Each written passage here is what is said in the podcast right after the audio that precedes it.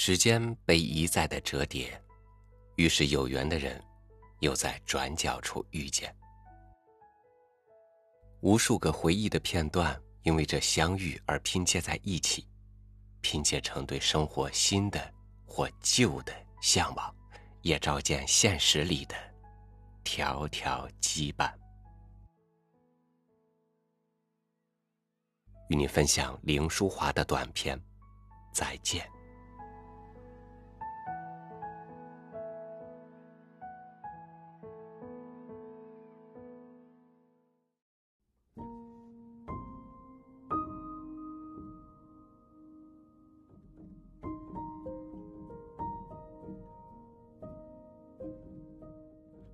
四年后，他在西湖刘庄的花神亭上遇见他了。一个秋高气爽的下午，他站在亭上，望着淡漠的日光缓缓的停留在背落。夜与竹网装点着的神位上，心里正感到一种说不出的凉味儿。忽听背后有人招呼他：“小邱小姐。”想不到在此地才见着你。他回头一看，原来是你，俊仁先生。我们几年不见了，小邱小姐，这称呼没错吗？他说时，眼望着他的脸。没错，自然没错。他说着，觉得脸上有些暖烘烘的。日子真是过得太快，我们不见，可不是四年了吗？你什么时候来杭州的？我七月底来杭州女子高等小学校教书。你几时来的？我从前年十月来的。呀，那正是我母亲过去的时候。他说着，眼眶有些发潮，立刻转头，假装望着后面的山。伯母已经不在了吗？他脸上现出很关心的神色。他在前年的夏天又犯了旧病，到十月二十就过去了。他说着，低头看着手拿着的汗伞。原来伯母已经不在好久了，我还没知道。他的声音带着很抱歉的样子，接着问道：“你现在独自住在学校吗？还是同老伯住？”我住在学校里，我父亲还在北京。学校的生活怎样？你还过得惯吗？还可以对付。他说完。望了望他，他的面容比以前丰润，眼边的大学教授似的黑灰圈已经没有了，身上穿着一件青灰比其显妮的夹袍，脚上皮鞋擦得闪亮，头发刷得油光，时时透出一种发油的香。这样装束，他觉得以前他没有过。你现在做的事。还得意吗？他问。一天天的为人忙，哪说得上得意不得意？他叹了口气。做什么事？听人说你做了官了，在督办公署做秘书长，另外还兼军务顾问，也算是官吧。这两年，偏偏遇到浙江事儿多的当儿，我就闲不了。常常在督办那里，为了编一个电稿，就弄到晚上两三点才回家睡。有时候半夜三更还打电话来，请去商量军务。你知道我最怕熬夜的，这样子连睡觉的功夫都没有。你想我们多难过？他说着，手摸着袋里一个烟卷盒，带笑问道：“许吃烟吗？”请便。他随即坐在栏杆上，问：“今天太太没有一同出来吗？什么太太？尊夫人。连订婚都没影子，哪来太太？他看着他微笑，又问道：“你信我已经结婚了吗？怪不得。”他忽然注语：“有些人这样说。”他脸慢慢的泛红，他笑了笑，自语道：“怪不得。”原来有些人这样说。这时，他们都像很注意庄园的景致。他望着一棵盛开的秋芙，迎风招展。他望着对面的水榭，末了还是他开口：“我们到那水榭里去吃茶好吗？”那里好像不让人进去。以前我来过两次，都没有开门。他说：“现在开着门呢。”他脸上显出笑容。今晚我在那边请客。他提了阳伞和手袋，同他下庭。他说：“让我拿。”他接过手袋，摸着硬齿壳的长方东西，问：“你到这里写生来吗？”给我看看。不是，那是我方才在胡地照相馆取回的两张相片。今天我为了取相片才能出来走走呢。给我看看。他点点头。他取出来，一边看一边说：“这个没有本人这样消瘦，那样才好。我就怕干娘看见我瘦的这样。”她一定不好过。你打算寄给你干娘的吗？是的，他每回来信，总催我寄他一个相片。从去年我就答应了他。这张给他，这张给我。我们监舍周太太还要一张呢。不，你得先给我一张。好容易遇着你了。他看着他，面红了。可是，周太太已经知道我照了相。这样，你再印一张给他。他点了点头。此时已经来到一所玻璃窗临湖的水榭。营门靠窗一面大镜子，山色湖光，通通收揽在里头。他望着镜里自己和他的影子。不觉注目，忽听波动水草声，一只小船摇过窗口，有人叫道：“老爷太太，买莲藕吗？”他带笑向外摇了摇头。一个听差的穿着青羊缎的衣裤进来问：“老爷要喝茶吗？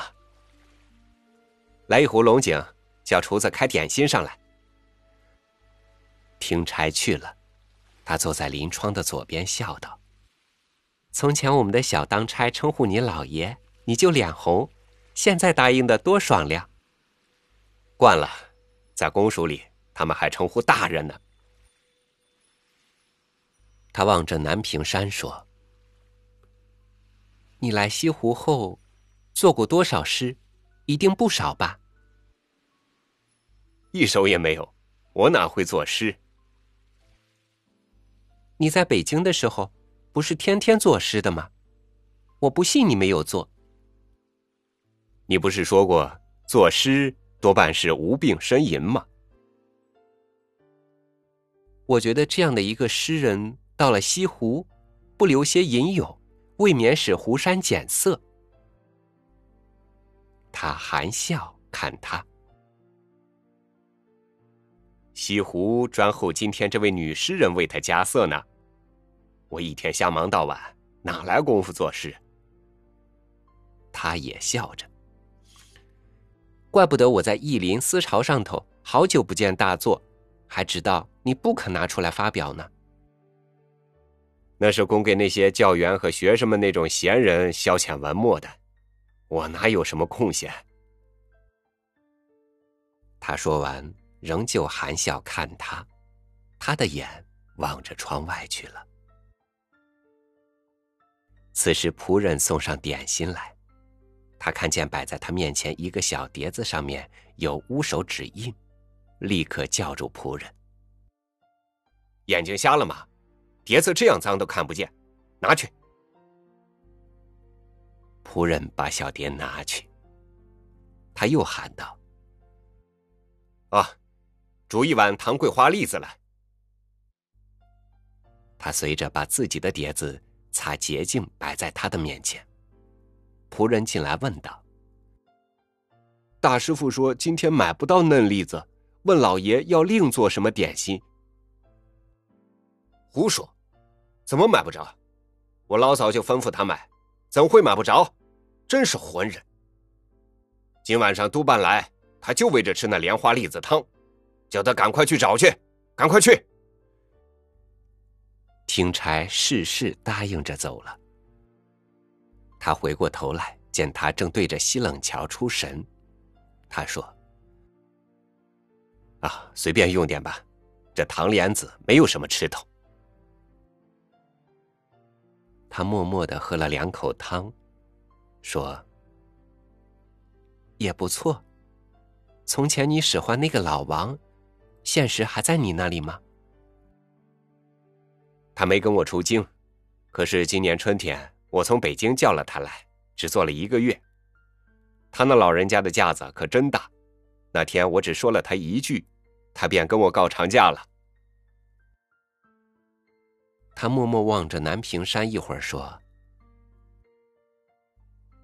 雷峰塔倒的时候，你在杭州吗？”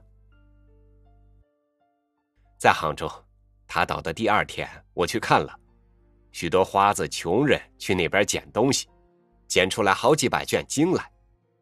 这经卷是盖在塔的墙里的，有一千多年了。头一天我们一块钱就买几卷，第二天就有人收买，立刻就涨到一块钱买一卷，第三天便涨到十块。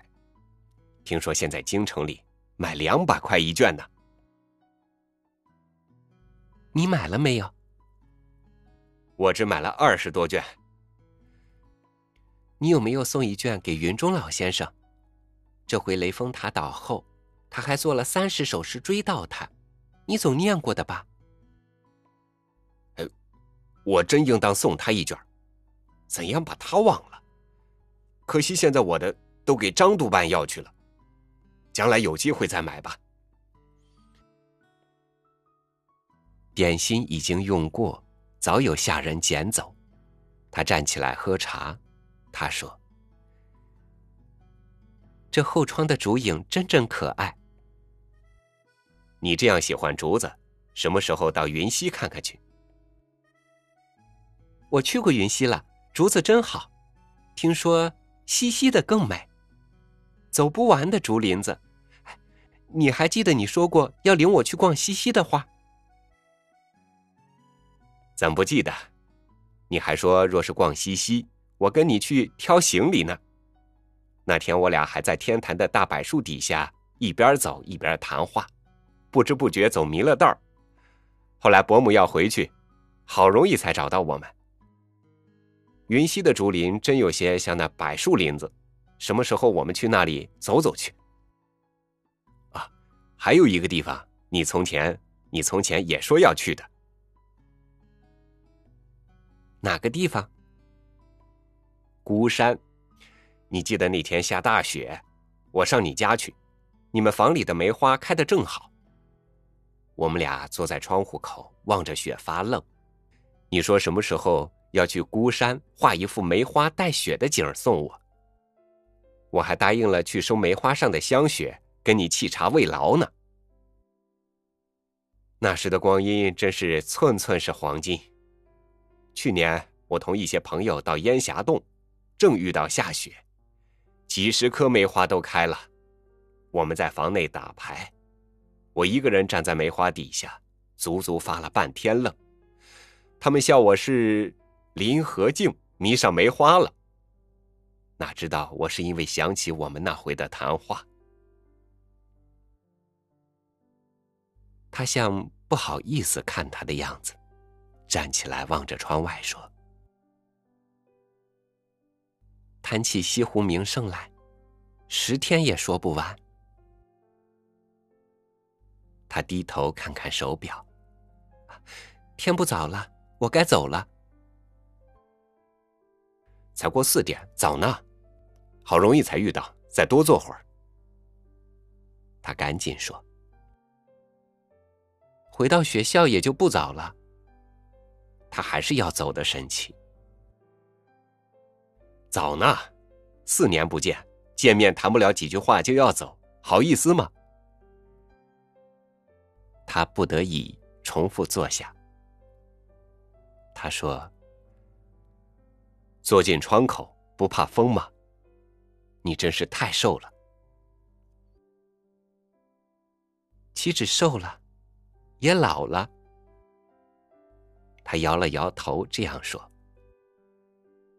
哪里老的这样快？学校的饭食还好吗？还不错。你的功课怎样？”交多少钟点？一礼拜念八点，功课倒不算难。哎呦，念八点，太累了吧？薪水还够用吗？也就对付吧。他沉思一会儿说：“我看你实在太累了，但是小学教员都是这样的。”我知道你是不肯叫人帮忙的，要不然，我看你还是离了学校教管好些。前几天，盐业银行钱经理托我们找一个好先生教他的姨太太，功课很轻，心经又厚，只是你一定不肯去的。你看我真的那样没落了吗？我知道你一定不情愿的。清河坊王家有两个小孩要找一个先生，他们俩倒挺可爱的。你推了学校的事儿，去教那边怎样？不行的，我不能半道甩下我那班学生就走，况且他们对我都很不错。别太忠厚了，累坏了没有人替得你的。我如果辞职，也得等到年假。半途走了也对不住校长。他叹了口气说：“啊，你这样子，我就怕你会累出病来。”此时，一个仆人送一盒牌来，他笑问：“你现在也会打牌了？”“不会也得会，现在请客没有牌是不成事体的。”今晚又得闹到半夜，明天我四点还得起来修改两个电稿，督办说早上就要发出去。这样的日子，也不见得比我不累。他轻轻的嘘了嘘，方才在花神亭上的冷气阵阵的回到心上了。他还想仔细赏观朝廷的晚景。他站起，在房内走了两个圈子，一会儿站定，一会儿又走，脸上显出有话不知怎样说的神气。末了，他仍旧坐下，微笑问：“我想问你一件事，你肯告诉我吗？”“我知道的吗？”“你知道的。”“什么事？”“你真的相信？”我已经结婚了吗？有人这样说。怪不得你许久不给我写信。现在你知道传错了吧？现在，他此时听见风吹来远远的晚钟声，急说：“哎呀，天真不早了，晚经都开坛了，太阳也快下完了。”他站起来拿东西要走，他显出很不安的样子，说：“我还有许多事要告诉你，再多坐会儿。”太晚了，我们改天再谈吧。改天也好，但是你得留下方才你答应给我的东西。什么东西？那张相片，你得留下。那张，我已经答应了给周太太了，她过几天要去武昌的。你方才答应先把这张给我，再印张给她的，怎样心变得这样快呢？他微微笑了笑，眼望着窗外，停了一会儿，说道：“那个雷峰塔在那里站了一千多年，现在不见了。”他愣了一会儿，默了说：“什么时候洗一张给我？我求你。改天洗了再送你吧。”又得等到什么时候？他拿着东西往外走的。我真该走了，你的客人也快来了吧？他送他走到湖边小船上，问：“哪天我可以去见你？请你随时通知我吧。你穿的少不少？不凉吗？”不凉，我来的时候天也一样凉的。摇船的已经将蒿点着临湖的石凳，慢慢的船已离岸了。再见。他摘了帽子，望着湖船。再见。他望着西泠桥边的杂树出神。凉秋的晚风散吹着他额前碎发，南北高峰的苍翠渐渐被紫灰的暮云笼住，夜雾渐渐飞上峰头。倒在湖里的影子已由模糊的一片灰色变到鱼白灰色，与别部的湖水不分了。他的船出了西泠桥的洞子，他呆呆的望着湖水。一会儿，忽然想起事来，急忙走到厨房那边问：“厨子，买到了桂花栗子没有？一会儿客就到了。”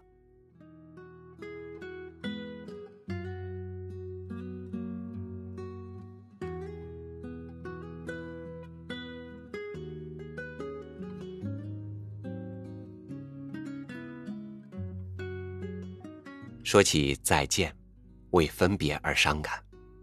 提到重逢，为再见而欣喜，但是，又有多少人恰是在分别的时候感情最浓，在重逢的时候，近而渐远呢？感谢您收听我的分享，欢迎您关注微信公众号“三六五读书”，收听更多主播音频。我是超宇，晚安，明天见。